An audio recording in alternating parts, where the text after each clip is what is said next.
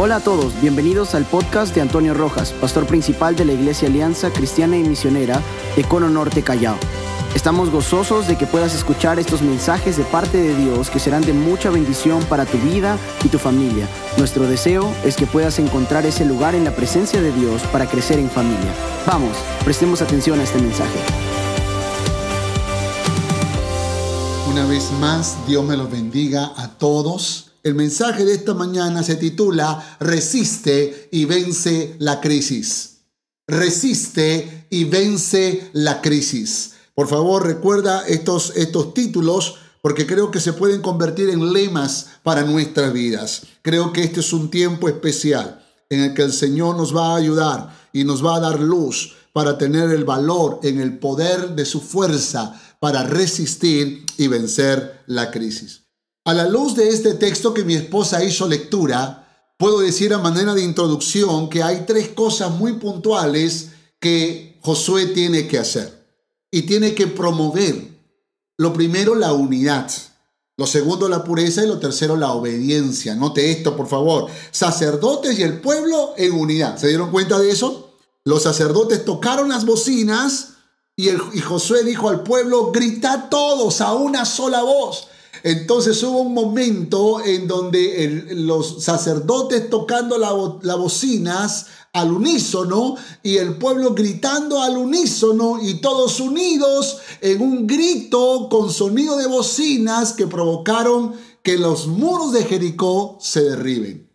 Así que eso fue algo poderoso que aconteció. Sin embargo, muy importante, estableció Dios a Josué que se mantengan puros. La pureza era importante cuando entraran a la tierra prometida. Por esa razón dijo Dios, y será la ciudad anatema a Jehová. Por lo tanto, ni toquéis ni toméis cosa alguna del anatema. ¿Por qué razón? Porque el deseo de Dios era que posean la tierra, no que se aprovechen de todas las riquezas o, que, que, hagan las cosas a su manera. Tendría que hacerse a la manera de Dios. Acuérdate que hablábamos de procesos antiguamente en domingos anteriores y que Dios es Dios de procesos, pero los procesos lo establece Dios. No somos nosotros. Nosotros obedecemos a lo que Dios ha establecido. Sin embargo, el desafío que tienen que, asumir es la obediencia. La obediencia, porque Dios dijo, no sea que hagáis anatema al campamento de Israel y lo turbéis. Por lo tanto, no tomen del anatema, no tomen las cosas que están allí y, lo, y se apropien, porque el que lo hace será anatema, tomará anatema y provocará anatema para su vida, para su familia y para todo el pueblo. No sea que hagáis anatema al campamento de Israel y lo turbéis, mas toda la plata, el oro, bronce y de, hierro sean consagrados a Jehová. Había un orden, había un orden y había que obedecer ese orden. Nadie podía caminar a su manera ni hacer las cosas como quiera, aunque se encontrara un lingote de oro, aunque se encontrara en el camino mantos costosísimos, no podía hacerlo a su manera, tenía que traer el oro, la plata y todos los metales a un lugar para ser consagrados al Señor. Así que había una unidad importante que debían cuidar, una pureza de no tocar el anatema y una orden que había que obedecer, ¿no? Una orden que había que obedecer de que toda esa riqueza tenía que ser llevadas a un lugar para ser consagrados. Los que caminaron conmigo en los devocionales saben que una forma de consagrarlos era pasarlos por fuego o lavarlos en agua de tal manera que era, un, era parte de un proceso para que esos tesoros puedan formar parte del tesoro del pueblo de Israel. Así que había un proceso que no se podía violentar. Sin embargo, nosotros conocemos la historia, alguien violentó ese proceso. Alguien hizo algo que no debió hacer. Y ese hombre, ese personaje, se llama Acán. Y quiero hablarles un poco acerca de este hombre, cómo es que lo que él hizo provocó una profunda crisis en, en el pueblo de Israel y de pronto ahora Josué se encuentra en una circunstancia en la que él tiene que enfrentar esta crisis. Así que lo primero te voy a enseñar cuatro verdades. Y la primera verdad o el primer, la primera declaración que voy a hacer tiene que ver con esto. Escúchame, acepta que la crisis llegará. Sea que la provoques o que no la provoques, acepta que la crisis llegará. Josué capítulo 7, verso 1 al 6. Léalo conmigo, por favor. Pero los hijos de Israel cometieron una prevaricación en cuanto al anatema, porque Acán, hijo de Carmi, hijo de Sabdi, hijo de Sera, de la tribu de Judá, tomó del anatema y la ira de Jehová se encendió contra los hijos de Israel. Después Josué envió hombres desde Jericó a Jai, que estaba junto a Bet -Aben, hacia el oriente de Betel, y les habló diciendo, subid y reconoced la tierra. Y subieron y reconocieron a Jai. Y volvieron a Josué y le dijeron, no suba todo el pueblo, sino suban como dos mil o tres mil hombres y tomarán a Jai. No fatigues a todo el pueblo yendo allí, porque son pocos. Y subiendo, subieron allá del pueblo como tres mil hombres, los cuales huyeron delante de los de Jai. Y los de Jai mataron de ellos a unos treinta y seis hombres.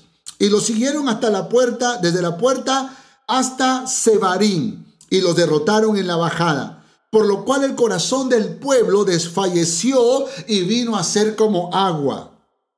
Verso 6. Y cuando Josué rompió sus vestidos y se, y se postró en tierra sobre su rostro delante del arca de Jehová hasta caer la tarde, él y los ancianos de Israel y echaron polvo sobre sus cabezas. Qué historia tan trágica estamos leyendo. La crisis golpeó al pueblo de Israel. La crisis llegó a este pueblo que estaba experimentando la gloria de Dios, estaba experimentando el poder de Dios, estaba experimentando las, bendiciones del Señor, los beneficios de su poder y de su amor, y de pronto ahora se encuentran en una crisis. En una crisis que no saben cómo sucedió, que no saben por qué pasó, por qué Dios lo permitió, y de pronto esto es eh, comienza a convertirse en un poderoso enemigo que intenta robarnos la fe. Escúcheme esto, por favor. No existe enemigo que pueda robar nuestra fe. Si Dios es con nosotros, ¿quién contra nosotros? Pero es importante que tú entiendas esta primera verdad. Acepta que la crisis llegará. Cuando tú ores a Dios, Nunca le digas a Dios, Señor, líbrame de todas las crisis que puedan existir. Eventualmente Dios puede permitir una crisis en tu vida. Lo que tenemos que pedirle a Dios es que nos dé la fuerza necesaria para vencer la crisis cuando llegue. La Biblia dice que Dios hace salir el sol para buenos y para malos y hace llover a justos y a injustos. Y créame que las cosas buenas de la vida como las cosas malas de la vida los dolores de la vida también pueden alcanzar a los justos. Sin embargo, es importante que si la crisis va a llegar, la primera, el primer paso para tener victoria es aceptar la crisis. Aceptar que la crisis llegará. No eres intocable. No es que nunca vas a pasar por enfermedad. No es que nunca vas a pasar por crisis económica. No es que nunca vas a pasar por un fracaso.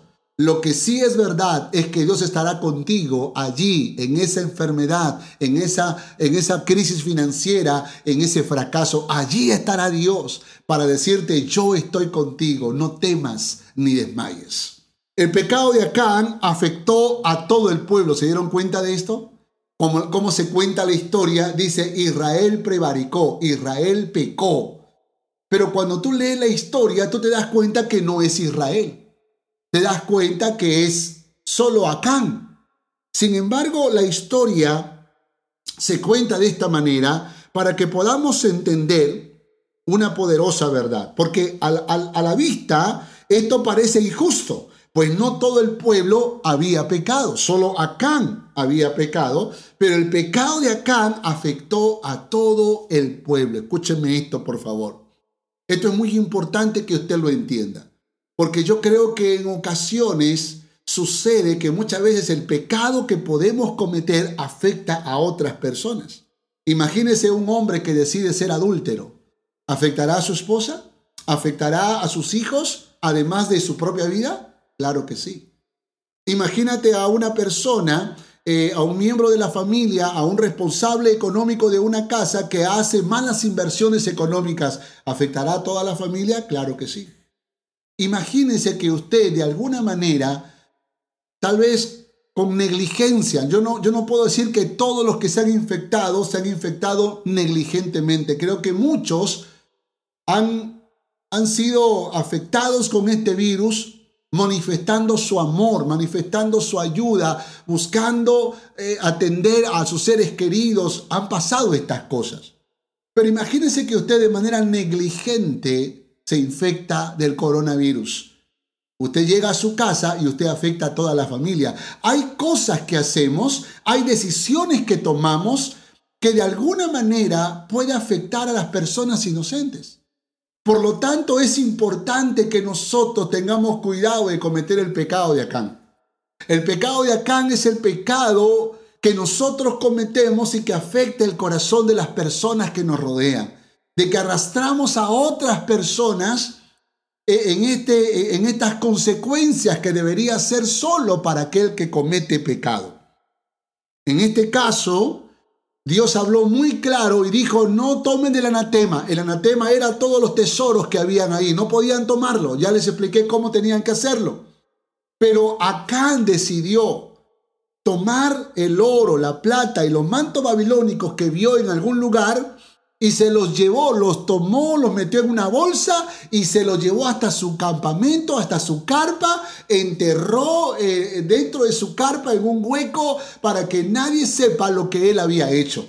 Y de esta manera, entonces, Acán trajo una consecuencia que alcanzó a todo el pueblo.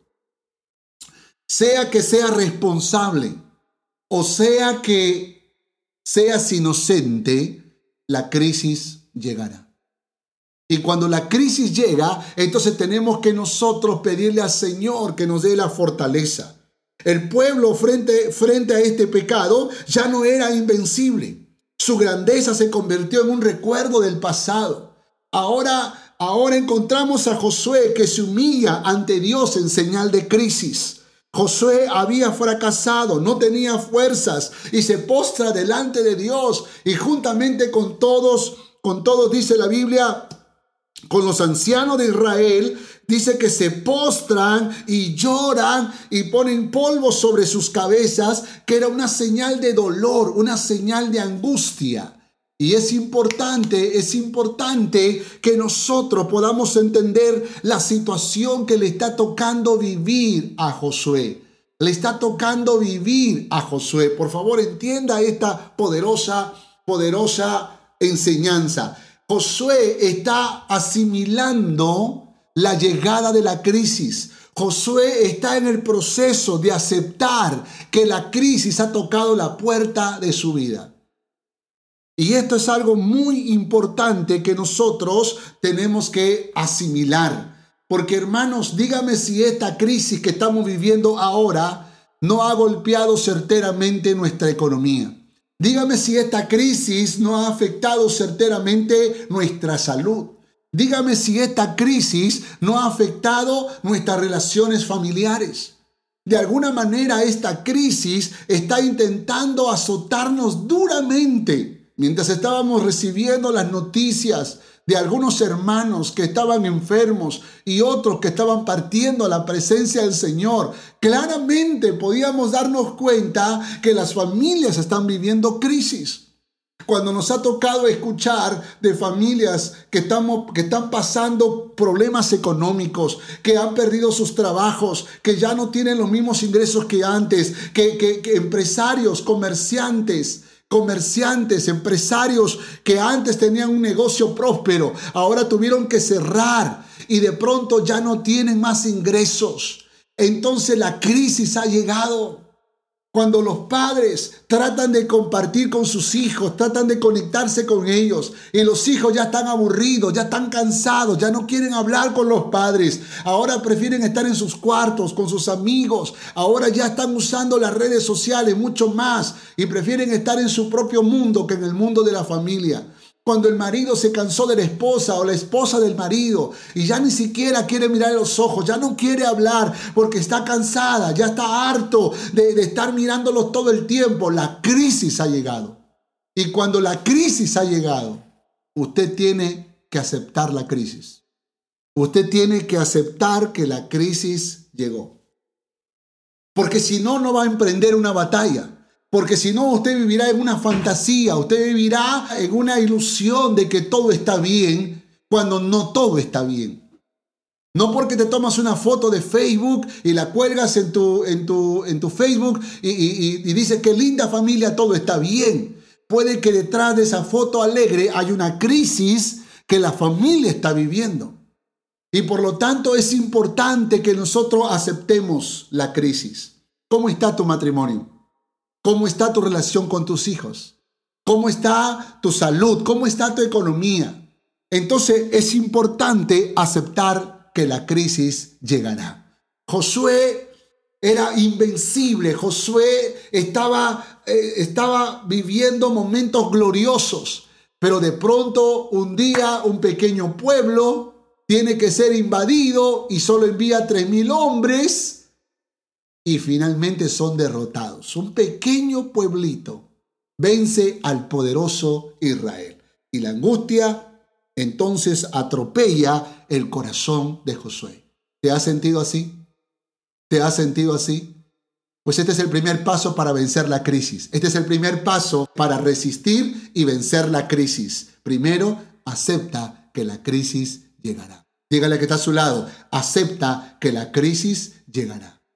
Recuerda que son gigantes que van a pelear contra nosotros, pero más gigante que estos enemigos es aquel que está con nosotros, Cristo Jesús. ¿Cuántos dicen amén? Por eso Jeremías dijo, mas Jehová está conmigo como poderoso gigante, por lo tanto los que se levantarán contra mí no prosperarán, porque Jehová está conmigo. ¿Cuántos confiesan con su boca que Jehová está con él o con ella?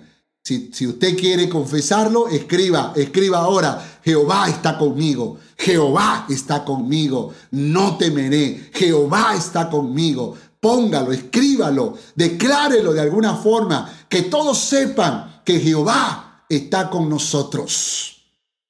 Segundo, segundo, identifica la raíz de la crisis. Para resistir y tener victoria, no basta solo aceptar que la crisis llegará Segundo, identifica la raíz de la crisis. Josué capítulo 7, versos 7 al 13. Josué capítulo 7, versos 7 al 13. Y Josué dijo, Ah, Señor Jehová, ¿por qué hiciste pasar a este pueblo el Jordán para entregarnos en las manos de los amorreos para que nos destruyan? Ojalá nos hubiéramos quedado al otro lado del Jordán Ay Señor, ¿qué diré ya que Israel ha vuelto la espalda delante de sus enemigos? Porque los cananeos y todos los moradores de la tierra oirán y nos rodearán y borrarán nuestro nombre de sobre la tierra. Y entonces, ¿qué harás tú a tu grande nombre? Y Jehová dijo a Josué, levántate, ¿por qué te postras así sobre tu rostro? Jehová Israel ha pecado y aún han quebrantado mi pacto que yo les mandé. Y también ha tomado del anatema y hasta han hurtado y han mentido y aún los han guardado entre sus enseres. Por esto los hijos de Israel no podrán hacer frente a sus enemigos, sino que delante de sus enemigos volverán la espalda para por cuanto han venido a ser anatema, ni estaré más con vosotros, si no destruyereis el anatema de en medio de vosotros. Levántate, santifica al pueblo y di, santificaos para mañana, porque Jehová, el Dios de Israel, dice así, anatema hay en medio de ti, Israel, no podrás hacer frente a tus enemigos hasta que hayáis quitado el anatema de en medio de vosotros. Wow.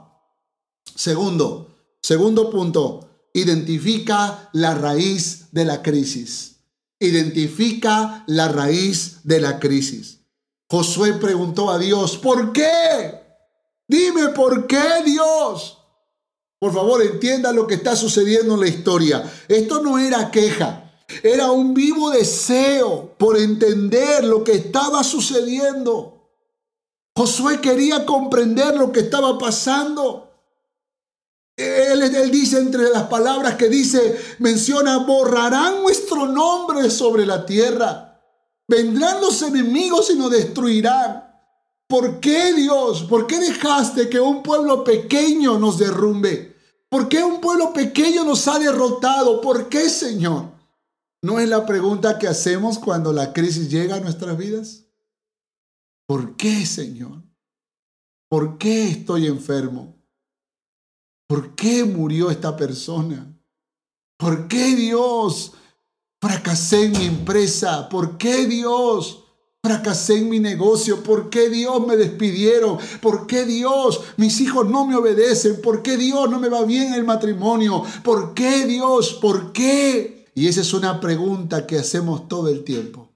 Y puede que en el momento, en el análisis más sincero, no es una queja, tu pregunta. Tal vez es el deseo de tratar de entender, entender por qué razón suceden las cosas. Así que Jehová dijo a Israel, Israel ha pecado. Generalmente el pecado, mis amados, detiene las victorias.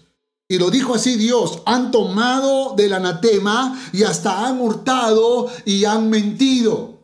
Dios está señalando que la razón de la crisis no es una prueba que Él está permitiendo. ¿Se acuerdan en los devocionales? Afligiéndote y probándote para la postre hacerte bien. No es una prueba la que están viviendo, sino que es el resultado de un pecado que han cometido. Ahora tal vez alguien me dice, pero pastor, eso no fue el pecado del pueblo, fue el pecado de Acán.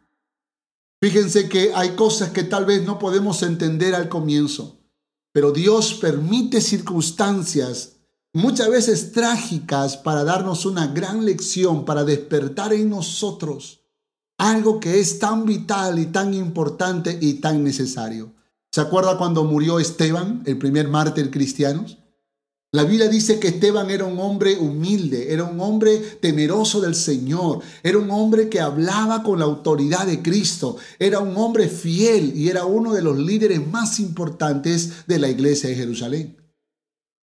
Sin embargo, si tuviera que morir alguien, si alguien tuviera que morir en ese momento, la persona menos indicada era Esteban. ¿Por qué razón? Porque Esteban era necesario, Esteban era importante. Yo creo que habían otros ahí entre, entre la iglesia de Israel que de repente no eran tan profundamente comprometidos como Esteban. Sin embargo, Dios permitió que la vida de Esteban sea tomada porque estaba provocando una poderosa enseñanza a través de esa partida. Cuando murió Esteban, la Biblia dice que la iglesia entendió la importancia de ser dispersada entre Judea y Samaria, que era lo que el Señor había estado diciendo. Vayan y prediquen, vayan y prediquen. Y Dios tiene que tomar la vida de un hombre justo, de un hombre honorable, de un temeroso del Señor, para hablar a nuestros corazones o al corazón de este pueblo. Pues de la misma manera en ocasiones Dios hace eso. Yo tuve un hermano, y digo tuve porque ella está con el Señor, que enfermó de cáncer, leucemia, cáncer a la sangre. Yo le preguntaba a Dios, Dios, ¿por qué? Dime por qué, Dios, ¿por qué se enfermó o por qué murió? Y de pronto me doy cuenta que en el proceso de, la enfermedad de mi hermano y aún en su muerte, Dios tocó el corazón de casi toda mi familia. Se convirtieron a Cristo. Yo me consagré al ministerio. Sucedieron tantas cosas maravillosas que hasta el día de hoy recuerdo Recuerdo, recuerdo con, con, mucha, con, mucha, con mucha admiración a mi hermano por el valor que tuvo hasta el último segundo de su vida para proclamar a Jesucristo. Son las cosas que no entendemos, pero en el tiempo es como si Dios nos va revelando, es como que si Dios nos va mostrando. Eso es cuando estamos hablando de pruebas que nos toca pasar. Hay personas que han muerto porque Dios las ha, las ha tocado las ha tocado para poder provocar un impacto en nuestros corazones. Y yo soy la primera persona que he sido tocado. Soy la primera persona que ha sido ministrado, que ha venido a mi corazón eh, una, una compasión por las familias. Todos los días estuve llamando a cada familia que estaban enfermos o que estaban a punto de partir o aún después de partir. Todos los días, porque de alguna forma me identifico con el dolor y la angustia que les toca vivir. Pero hay personas que están viviendo crisis por causa de su pecado. Y cuando es por causa del pecado, hermano, hermana, hay una sola cosa que hacer. Una sola cosa que hacer, santificarnos. Y eso fue lo que le dijo Dios a Josué. Levántate y santifica al pueblo. Josué sabe lo que tiene que hacer. No podrás hacer frente a tus enemigos hasta que hayáis quitado al anatema. Dios le dice, Dios le dice a Josué, Josué, tienes que ser valiente, levántate, limpia lo que tengas que limpiar, pon en orden lo que tengas que ordenar, porque hay un pecado que está impidiendo que esta crisis termine. Así que limpia ese pecado, hazlo. Y de pronto entonces eh, entendemos que Dios ha revelado a Josué la raíz de la crisis. Es importante que nosotros humillemos nuestro corazón al Señor para que Él pueda ayudarnos a identificar la crisis o la raíz de la crisis.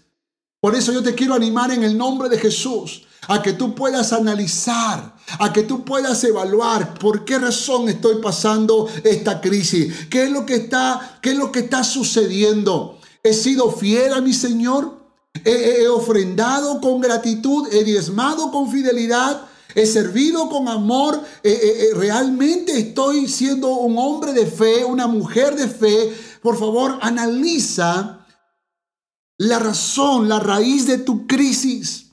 Es muy importante, porque si es el resultado de una prueba, entonces tú tienes que recordar lo que dice la palabra, afligiéndote y probándote para la postre hacerte bien. Tal vez hoy es dolor lo que tú sientes, pero lo que tú no sabes es el impacto que va a provocar esa crisis, cómo Dios va a trabajar en el corazón de tu vida, de tu matrimonio, de tus hijos, de tus padres, de tu familia, cómo Dios va a revertir tu economía, cómo Dios va a hacer milagros de sanidad y portentos, pero tienes que entender por qué razón con la partida de, mi hermano, aprendí algo. Aprendí que muchas veces Dios permite dolores en nuestra vida para consolar a otras personas. Y cuando me ha tocado hablarle a alguien que perdió un hermano, a alguien que perdió un papá, a alguien que perdió una mamá, yo puedo entenderlo porque yo he pasado por eso. Y he podido abrazarlos en su momento cuando no había cuarentena. Y les he dicho, yo entiendo lo que tú estás viviendo, yo entiendo. Y cuando no me ha tocado vivir una experiencia de esa naturaleza, entonces digo al Señor, consuela su corazón porque no entiendo la magnitud de su dolor. Pero creo que tú sí lo entiendes, Dios. Y tú puedes consolar su alma, tú puedes consolar su corazón. Levántate y santifica al pueblo. Si has identificado la raíz de esa crisis, aquí viene el tercer consejo. El tercer consejo, enfrenta la crisis con valor. Enfrenta la crisis con valor. Josué capítulo 7, verso 14 al 26. Léalo conmigo, por favor. Verso 14, Josué 7, verso 14. Os acercaréis pues mañana por vuestras tribus y la tribu de Jehová y la tribu que Jehová tomare, se acercará por sus familias. Y la familia que Jehová tomare se acercará por sus casas. Y la casa que Jehová tomare se acercará por los varones. Verso 18. Hizo acercar su casa por los varones y fue tomado Acán, hijo de Carmi, hijo de Sabdi, hijo de Sera, de la tribu de Judá. Entonces Josué dijo a Acán, Hijo mío, da gloria a Jehová, el Dios de Israel, y dale alabanza. Declárame ahora lo que has hecho, no me lo encubras. Y Acán respondió a Josué diciendo, verdaderamente yo he pecado contra Jehová, el Dios de Israel, y así y así he hecho. Pues bien te lo despojos un manto babilónico, muy bueno, 200 ciclos de plata, un lingote de oro de peso de 50 ciclos lo cual codicié y tomé. Y he aquí está escondido bajo tierra en medio de mi tienda, y el dinero debajo de ello. Verso 25, y le dijo Josué, ¿por qué nos has turbado? Túrbete Jehová en este día. Y todos los israelitas los apedrearon y los quemaron después de apedrearlo.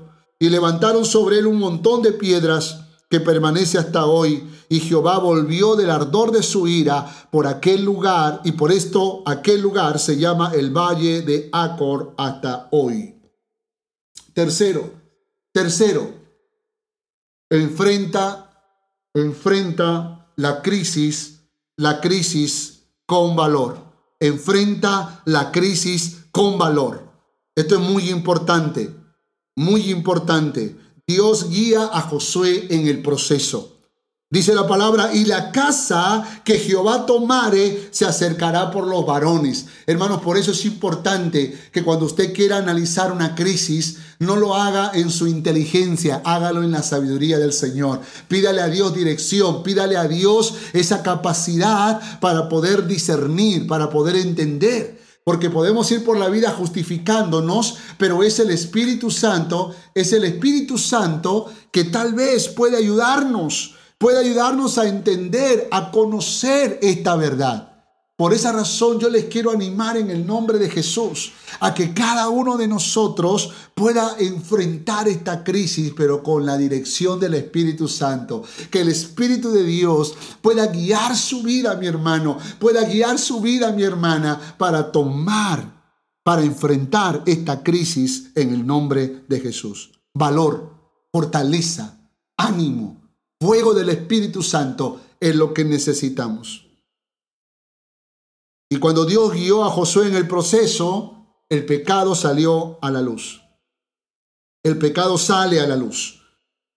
Dice la palabra que lo dice Acán, verdaderamente yo he pecado contra Jehová, el Dios de Israel, y así y así he hecho. El pecado sale a la luz, el pecado sale a la luz.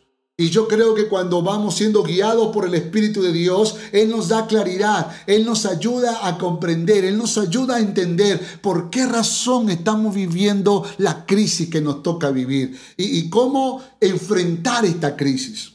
Así que después que el pecado sale a la luz, entonces Josué sabe lo que tiene que hacer. Purifica al pueblo con una disciplina severa purifica al pueblo con una disciplina severa. Y todos los israelitas, dice la palabra del Señor, lo apedrearon y los quemaron después de apedrearlos. Escúcheme, escúcheme. Sea severo con el pecado. Sea severo con el pecado. Si usted está viendo que sus hijos o su esposo o su esposa o algo que está pasando en la familia no es correcto, sea severo con la falta por favor, no destruya a esa persona.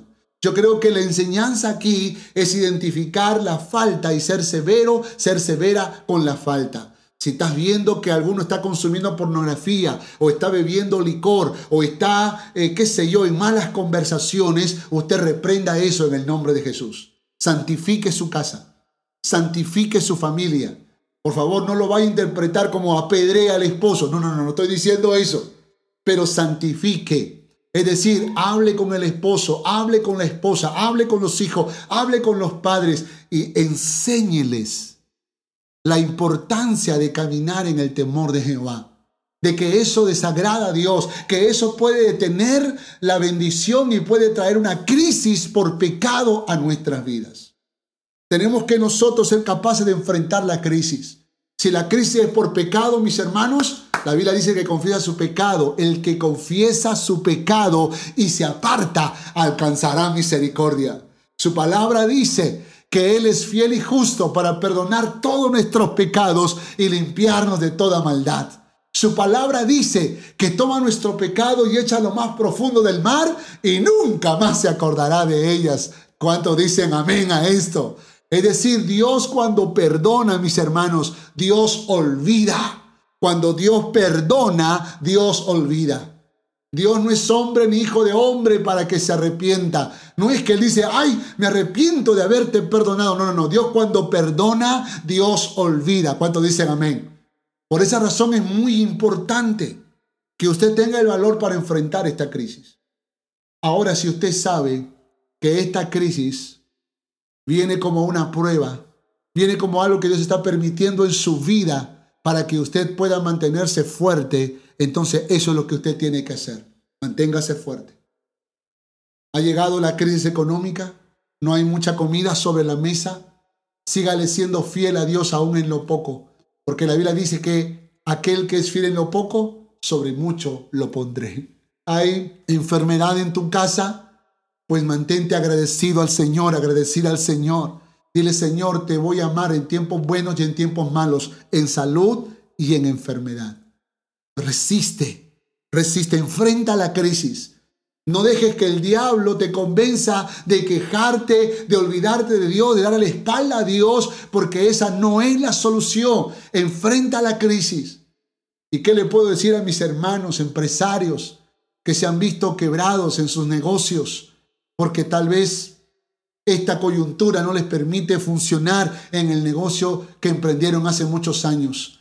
Yo creo que hay empresarios que están haciendo lo correcto. Hay que reinventarnos, hermanos. Hay que reinventarnos, hay que encontrar nuevas formas de poder hacer, de poder hacer el dinero.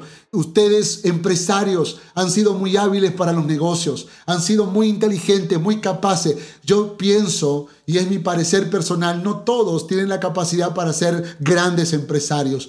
Hay ciertas características que acompañan a aquellos que son grandes empresarios. Y una de ellas es que sabe reinventarse, sabe encontrar caminos, sabe abrir trocha, sabe, sabe caminar frente a los retos y desafíos que le enfrenta la vida. Tiene una fortaleza increíble para continuar. Reinvéntense en el nombre de Jesús.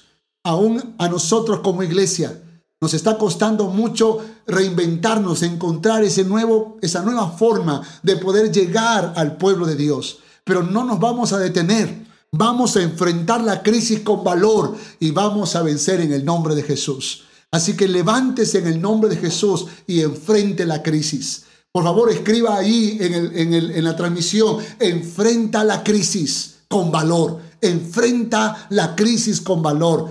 Que todos sepan que ese es el desafío más grande que nos toca en este tiempo. Si tú has tenido el dolor, la tristeza de perder un ser querido, y hablo no solamente para nuestros hermanos de Cono Norte Callao, miles de familias cristianas en el mundo entero han perdido seres queridos. Amigos míos en Europa, en Centroamérica, en, el norte de América, e, en Suramérica, han perdido seres queridos. Y déjame decirte algo, tal vez Dios no te hará volver al ser querido, pero lo que Dios puede hacer es revelarte su propósito, es darte paz al alma, es sanar tus heridas, es calmar y poner una profunda paz en tu corazón. Y es el deseo de mi alma. Quisiera tener la fuerza para poder quitarte esa angustia, esa aflicción, ese dolor. Pero todos tenemos que llorar a nuestros muertos. Todos tenemos que, que, pasar por esta crisis, pero no te derrumbes, enfréntala, enfrenta la crisis con valor en el nombre de Jesús y todos juntos, sea enfermedad, sea crisis financiera, sea conflictos de la familia, sea pérdida de seres queridos, no importa la crisis que hayas o que estés enfrentando, tienes que hacerlo con valor, con valor en el nombre de Jesús. Cuarto y último, Dios te ayudará a vencer la crisis. Dios te ayudará a vencer la crisis. Josué capítulo 8, versos del 1 al 26, pero vamos a saltarnos varios versículos. Josué capítulo 8, verso 1 dice, Jehová dijo a Josué, no temas ni desmayes, toma contigo, toma Toma contigo toda la gente de guerra y levántate y sube a Jai. Mira, yo he entregado en tu mano al rey de Jai y a su pueblo y a su ciudad y a su tierra. Y harás a Jai y a su rey como hiciste a Jericó y a su rey, solo que sus despojos y sus bestias tomaréis para vosotros. Pondrás pues emboscadas en la ciudad detrás de ella. Entonces se levantaron Josué y toda la gente de guerra para subir contra Jai, y escogió Josué treinta mil hombres fuertes, los cuales envió de noche. Verso 25. Y el número de los que cayeron aquel día, hombres y mujeres, fueron de doce mil, todos los de Jai. Porque Josué no retiró su mano que había extendido con la lanza hasta que hubo destruido por completo a todos los moradores de Jai. Entonces Josué edificó un altar a Jehová, Dios de Israel, en el monte Ebal, y ofrecieron sobre él holocaustos a Jehová y sacrificios, y sacrificaron ofrendas de paz. Cuarto punto, Dios te ayudará a vencer la crisis. ¿Cuánto dicen amén a esto? Dios te ayudará a vencer la crisis. Escúchame, Dios te dará una nueva oportunidad. Eso fue lo que le dijo, eso fue lo que le dijo a, eso fue lo que le dijo a Josué, no temas ni desmayes, toma contigo toda la gente de guerra y levántate y sube a Jai. Y esto habla de una nueva oportunidad. Escúchame, Dios te dará nuevas oportunidades. Dios te abrirá caminos donde no lo hay. Dios empezará a hacer cosas maravillosas para volver a darte la victoria por cuanto has decidido analizar la crisis y enfrentarla en el nombre de Jesús. Por esa razón es importante que entiendas que vienen nuevas oportunidades para todos aquellos que hemos decidido amar al Señor con todo nuestro corazón. Dice la Biblia, obtuvo una gran victoria. Y el número de los que cayeron aquel día, hombres y mujeres, fueron doce mil todos los de Jai. Dios le dio una gran victoria y viene la victoria para tu vida. Viene esa gracia poderosa que el Señor sabe derramar sobre aquellos que sabemos aguardar valientemente, que sabemos esperar firmes en la fe. Así que yo le animo en el nombre de Jesús aguarda a esta gracia poderosa. Dios te ayudará a vencer la crisis. ¿Y qué hace Josué? Adora a Jehová. Entonces Josué edificó un altar a Jehová, Dios de Israel, en el monte Ebal, y ofrecieron sobre él holocaustos a Jehová. Gloria al nombre del Señor. Cuando venga la victoria, no te olvides que no fue en tus fuerzas, no te olvides que no fue por tu inteligencia, sino que fue por el poder del Espíritu Santo. ¿Cuántos dicen amén a esto? Que su gracia, que su gloria siempre estará sobre tu vida. Así cuando las cosas te vayan bien en la vida, recuerda que no es porque tú eres muy capaz, sino porque el Dios que está sobre tu vida tiene todo el poder para darte la victoria. Conclusión. Josué aceptó, identificó, enfrentó y venció la crisis. Recuerda esto, por favor.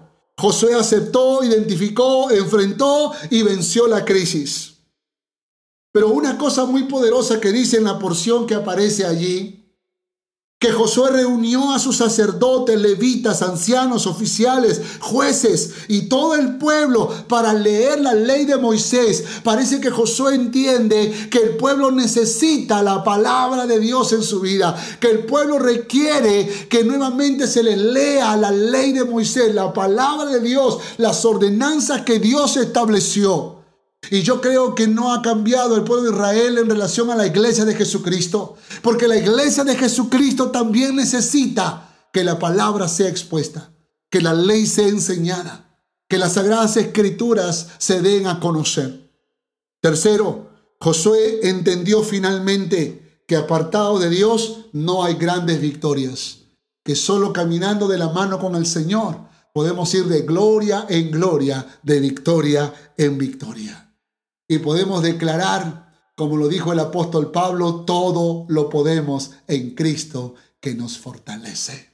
Mis amados hermanos, anhelo con toda mi alma que tú y yo tengamos el valor para que podamos resistir y vencer la crisis, porque seguiremos enfrentando enemigos, seguiremos enfrentando gigantes en la tierra prometida, pero recuerde que mayor es el que está con nosotros que el que está en el mundo.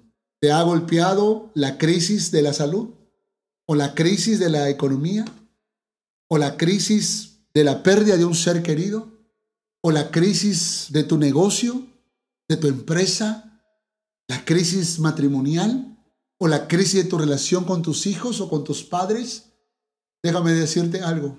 El Señor te puede dar las fuerzas para vencer la crisis. Para Dios nada es imposible y Él puede renovarte en esta mañana. Quiero dirigirme a aquellas personas que todavía no le han entregado la vida a Jesús. Déjame decirte que no hay forma de poder enfrentar y vencer la crisis si Jesucristo no está en tu corazón. Deja que Él sea el Señor de tu vida. Deja que Él sea el dueño de tu corazón. Que Él se siente en el trono de tu alma. Pero para eso tú tienes que hacer una oración y pedirle al Señor en esta mañana que Él sea tu dueño y tu Señor. ¿Quieres hacerlo? Él murió en una cruz y derramó hasta la última gota de su sangre para que tú tengas vida y vida en abundancia. Si tú quieres entregarle la vida a Jesús, repite esta oración conmigo. Repite esta oración. Señor Jesús, te doy gracias en esta mañana por tu palabra. Dile, reconozco que soy pecador. Reconozco que soy pecadora y te recibo en mi corazón como mi Señor y como mi Salvador. Quiero ser tu hijo, quiero ser tu hija a partir de ahora y quiero vivir para ti, Señor. Gracias. Amén. Si tú has hecho esta oración, déjame decirte que tú eres ahora nuestro hermano, nuestra hermana en Cristo Jesús. Tu nombre ha sido escrito en el libro de la vida y empezarán cambios en tu alma. Dios empezará a despertar una sed como un bebé que nace, una sed, un hambre de Dios y de su palabra.